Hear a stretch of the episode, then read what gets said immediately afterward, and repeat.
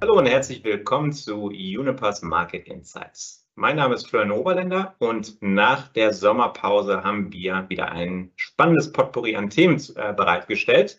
Unter anderem sprechen wir über die aktuellen Entwicklungen am Gasmarkt, wollen ein bisschen in das Thema grünen Strom eintauchen und reisen von Vancouver nach Singapur. Aber wir reisen natürlich nicht alleine, sondern nehmen unseren Chefexperten mit. Das ist der Gregor Pett. Hallo, lieber Gregor. Hallo, Florian. Ich grüße dich. Gregor, fertig? Koffer gepackt? Können wir starten? Nee, noch nicht, muss ich noch. Ist ja über eine Woche noch, über eine Woche noch hin. Ja, also ähm, du kommst ja nicht frisch, aber ähm, im Juli äh, aus Vancouver. Dort hat die Energiemesse stattgefunden. Kannst du da vielleicht ein bisschen erzählen, was äh, vor Ort passiert ist und natürlich, was so die aktuellen Trends im LNG-Business sind? Ja, sehr gerne. Vancouver ist natürlich eine tolle Stadt. Schön wäre es gewesen, wenn es Urlaub gewesen wäre. War es aber nicht. War ja. trotzdem aber spannend. Ähm, äh, die LNG-Industrie äh, wendet sich auch immer mehr ähm, den, äh, den, den, grünen Themen zu und wird halt auch immer grüner. In äh, Kanada war das jetzt besonders deutlich zu sehen. Kanada hat selber an der Westküste etliche LNG-Projekte in der Pipeline. Äh, und äh, die sind äh, zunehmend eben grün. Ja? Die benutzen zum Beispiel für die Verdichter dann grünen Strom aus Wasserkraft in British Columbia ähm, und achten auch generell auf den Carbon Footprint.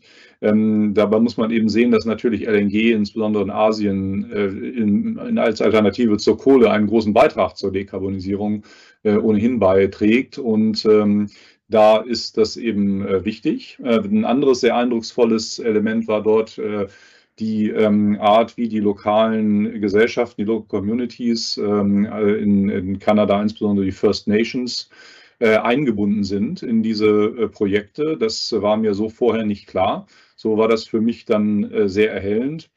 Ähm, generell zeigt sich eben, dass die äh, Industrie zunehmend über äh, Ammoniak und äh, über Wasserstoff eben redet. Und LNG ist durchaus auch äh, zu verstehen als Weg dorthin. Ja, die äh, sind teilweise dieselben äh, Produzenten und dieselben Geschäftsbeziehungen, die da wichtig sind. Äh, von daher ist es für uns eben auch wichtig, wenn wir über Ammoniak und Wasserstoff reden wollen, dass wir auf unseren etablierten und äh, guten Geschäftsbeziehungen im Bereich LNG aufbauen können. Mhm. Sehr interessant, vielen Dank. Und wie gesagt, äh, Vancouver definitiv auch äh, eine sehr, sehr schöne Stadt. Also äh, wenn Sie da draußen noch nicht da waren, auf jeden Fall eine Reise wert. Bleiben wir bei LNG, weil LNG war auch einer der Gründe, warum wir ähm, gewisse Schwankungen am Gasmarkt gesehen haben in den letzten ja. paar Wochen. Mhm. Ähm, was steckt da genau dahinter? Ja, wir hatten einen relativ bewegten Sommer, was die Gaspreise äh, angehen. Der Sommer ist ja typischerweise so eine sehr äh, für das Gasgeschäft eher langweilige äh, Saison. Das war diesmal nicht der Fall. Wir hatten ja hier schon öfter mal darüber gesprochen, dass die Balance relativ eng ist. Ja, dass also die niedrigen Preise nicht etwa so gegeben sind und immer so bleiben ähm, müssen, sondern dass es irgendein Balanceakt ist und dass das dann so bleibt, wenn eben alle äh, Quellen hervorragend fließen und wenn auch die Nachfrage so moderat bleibt, wie sie ist und wenn die Speicher so gefüllt werden, ähm, wie wir das alles geplant haben. Das Speicherbefüllen hat ganz gut geklappt. Also das sind über 90 Prozent jetzt in Europa. Das äh, war also prima. Ähm, aber bei der Nachfrage ähm, sind eben noch ein paar Fragezeichen und bei der, beim Angebot, ja, also global, äh, globales Angebot, insbesondere an LNG, gab es eben ein paar Fragezeichen. In den letzten Wochen ging es darum, ob in Australien gestreikt wird und davon betroffen waren etwas über 10 Prozent der globalen, des globalen LNG-Angebots. Und das ist schon etwas, was ähm, Preisveränderungen auslöst. Allein die Sorge, dass dort weniger LNG kommen könnte.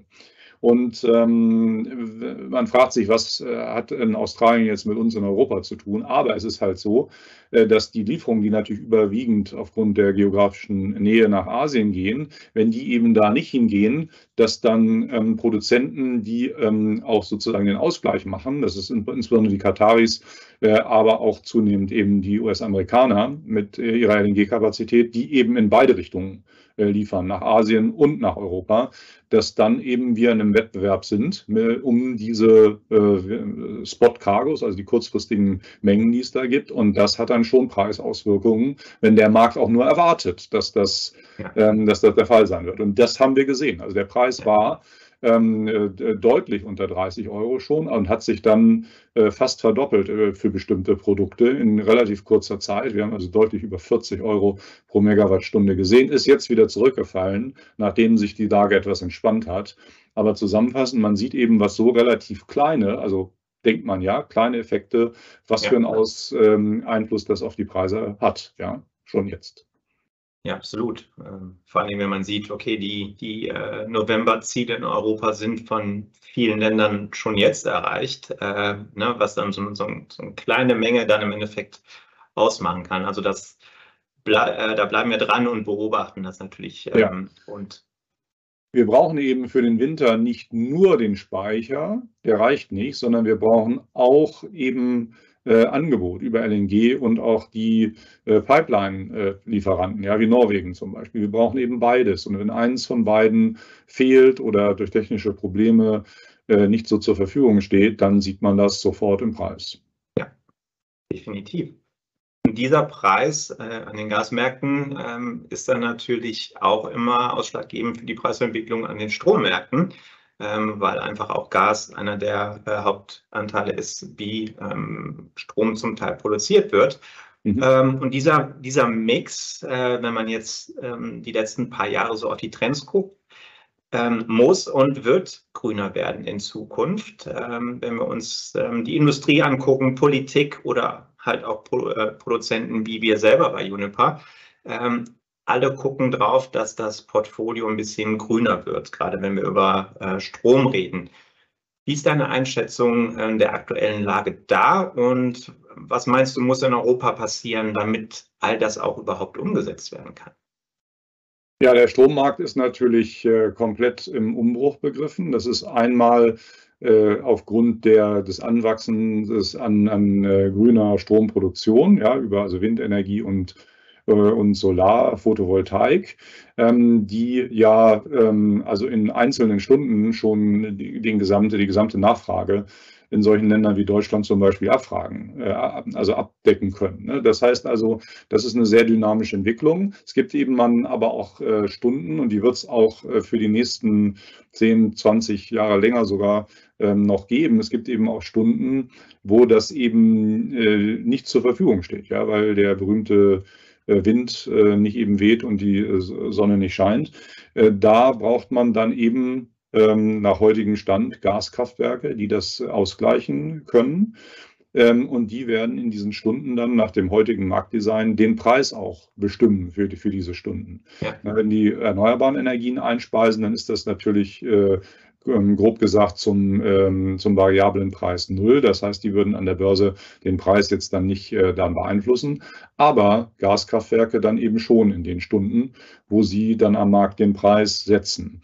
Und äh, wenn wir die Gaskraftwerke dann auch noch zunehmend durch Wasserstoff äh, ersetzen, also Gas durch, durch, durch Wasserstoff, dann wird das auch erstmal nicht ähm, besser, weil natürlich der Wasserstoff relativ teuer ist, gerade auch wenn es sich um äh, grünen Wasserstoff äh, handelt. Ne? Ähm, also diese Kombination im System äh, spielt dann auch so eine Art Speicherrolle für den Strom, ne? weil natürlich irgendwie grüner ähm, äh, Wasserstoff dann auch wiederum aus erneuerbarer Energie dann gewonnen wird. Ne? Also das ja. ist die Systemtransformation, die wir vor uns haben. Und ähm, das müssen wir bewältigen. Und um das bewältigen zu können, brauchen wir äh, natürlich mehr erneuer, noch mehr erneuerbare Energie, ja, das erneuerbaren Strom, ganz klar. Aber eben auch die äh, Gaskraftwerke, später dann eben Wasserstoffkraftwerke, die diesen Ausgleich äh, äh, bringen können. Ja? Und die Bundesregierung hat ja auch Strategien vorgelegt dazu in Deutschland. In andere, andere Länder haben das auch getan. äh, wie das eben erreicht werden kann. Aber das bedeutet eben jetzt erstmal Zubau Ne, äh, während äh, andere Technologien wie Braunkohle und äh, Steinkohle verschwinden werden, ähm, müssen eben diese Dinge neu zugebaut werden in einer Form, die diese Transformation ermöglichen. Ja, das sind die Herausforderungen und das darf man nicht unterschätzen, weil es sind große Investitionsvolumina. Wir brauchen ein Marktdesign, das diese Entwicklung unterstützt. Das haben wir noch nicht. Daran wird gearbeitet. Äh, aber davon hängt das dann ab, wie gut wir diese Transformation schaffen. Okay. Gregor, einen Begriff, den man immer wieder auch ähm, hört im, im Rahmen von grüner Energie, ähm, sind PPAs, Power Purchase Agreements. Mhm, ähm, ja. Was genau verbirgt sich dahinter? Ja, das, äh, jeder will die ja haben momentan, ne, sind in aller Munde. Und warum? Das ist, liegt eben daran, weil das äh, Abnahmeverträge äh, sind von ähm, äh, Installationen erneuerbarer Energie, das heißt von Windparks, von, von äh, Solarfarmen, ja, und die ermöglichen es eben, zu trennen zwischen jemandem, der diese äh, Anlagen entwickelt und jemand, der die, den Strom einfach nur kaufen will. Also Industrieunternehmen, aber auch Stadtwerke wollen eben zunehmend eben grünen Strom haben. Ne, die Rechnungen, die wir kriegen, äh, zum Beispiel Stromrechnungen, da weisen die auch mal den Anteil an erneuerbaren Energien äh, aus, den sie in ihrem Portfolio haben. Und äh, das, äh, die PVAs sind eben das Instrument, ja, wie die das machen können. Und deswegen sind die so gefragt momentan. Also dahinter steht eigentlich nur Power Purchase Agreement, also ein Abnahmevertrag für Strom, aber eben insbesondere aus erneuerbaren Quellen, ne, damit äh, dieser Zweck eben erreicht werden kann. Ähm, wenn wir über Grün reden, das ist äh, etwas, was wir natürlich auch in der neuen Strategie von, von Uniper wiederfinden. Mhm. Ähm, die wurde jetzt Anfang August verkündet. Äh, da gab es eine Reihe an guten Neuigkeiten. Haben mhm. unsere neue Strategie. Ja. Mhm. Ähm, dann unser Vorstand ist komplett und die Halbjahreszahlen sahen sehr, sehr positiv aus. Und mit diesen positiven Entwicklungen ähm, haben wir natürlich eine Menge Rückenwind und werden den natürlich nutzen, um nach Singapur zu fliegen. Ähm, dort findet vom 5. bis 7. September die Gastech statt. Ähm, du wirst selber auch vor Ort sein. Ähm, kannst du uns ein bisschen erzählen, was die Gastech für den, Gas, äh, für den Gasmarkt bedeutet? Ja, nicht nur für den Gasmarkt. Die Gastech äh, heißt zwar so und entwickelt sich aber immer mehr auch zu einer äh, Konferenz, äh, zu einer Branchenkonferenz, die auch äh, solche Sachen wie Wasserstoff, Wasserstoffderivate, wie man sie bekommt, wie man sie managt, berücksichtigt.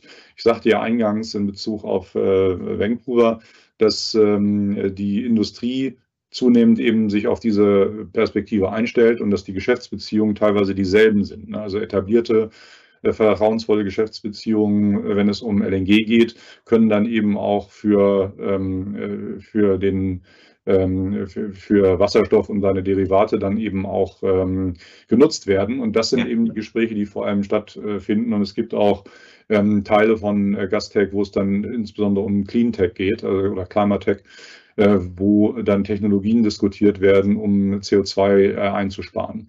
denn insbesondere für Asien ist es so, da darf man sich keine Illusionen machen. Ohne Gas äh, Erdgas, meine ich auch, wird es da auf lange Zeit auch nicht gehen. Und die Frage ist eben, wie kann man das dann möglichst klimaschonend ähm, äh, nutzen? Ja, und äh, wie, wie kann man diese Diskussionen führen? Wie kann man diese Technologien voranbringen? Äh, und da ist eben der Techniker, technische Aspekt auch sehr stark und auf die Diskussion freue ich mich da. Super. Freuen uns dann natürlich, wenn du wieder da bist, davon zu hören. Das würde dann im nächsten Market Insights passieren. Äh, und bis dahin werden wir wahrscheinlich noch andere spannende Themen finden, über die wir dann wieder berichten können. Gregor, an dieser Stelle vielen, vielen Dank für deine Zeit und die Einblicke und ähm, dann wünsche ich dir eine gute Reise nach Singapur und wir sehen uns beim nächsten Mal. Vielen Dank. Bis dahin. Danke. Tschüss. Tschö. Und an Sie da draußen vielen Dank fürs Zuschauen. Es hat mich gefreut, dass Sie eingeschaltet haben. Bis zum nächsten Mal. Auf Wiedersehen.